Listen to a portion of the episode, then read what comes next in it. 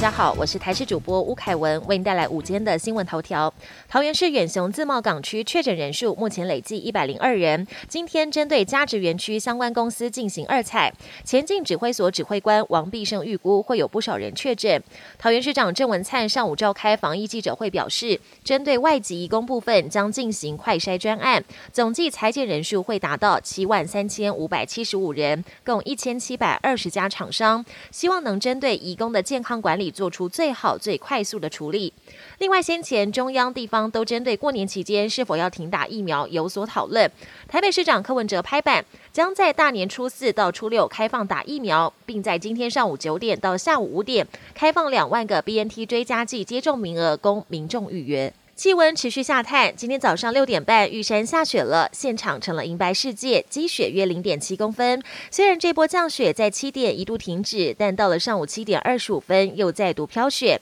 片片雪花从天空落下，梦幻又漂亮。而今天水汽会逐渐减少，明天的天气会更好，阳光露脸，北台湾高温还有机会破二十度，相当适合年前大扫除。周末春节假期将迎来一波冷空气，除夕低温下探。十二度，可能要等到年假结束前几天才会回到较稳定的天气。四十一岁的艺人纳豆周一经传脑出血送医开刀急救，手头上的演艺工作也全面停工，一路请假到年后。尽管事后经纪人向纳豆母亲再次确认已经没事，不过现在又有消息传出，纳豆到院时疑似因为出血太多，检查时已经没办法开刀，只能先放引流管减轻脑部血压。不过经纪人否认这项传言，更呼吁爆料者冷静。国际焦点：德国海德堡大学发生校园枪击事件。当地时间周日，一名十八岁生物系学生持两把长枪闯进学校演讲厅，接着就对现场的学生连开多枪，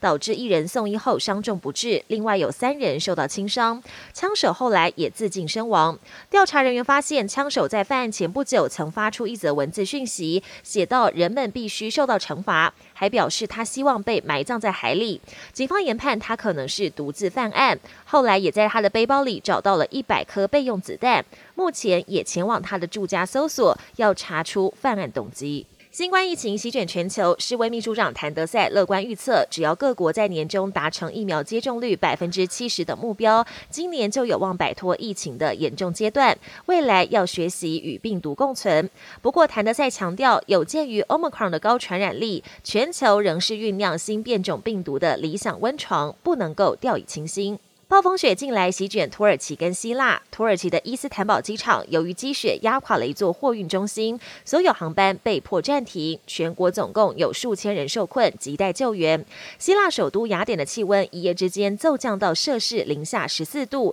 学校宣布停课，国会也被迫暂时休会。本节新闻由台视新闻制作，感谢您的收听。更多内容请锁定台视各界新闻与台视新闻 YouTube 频道。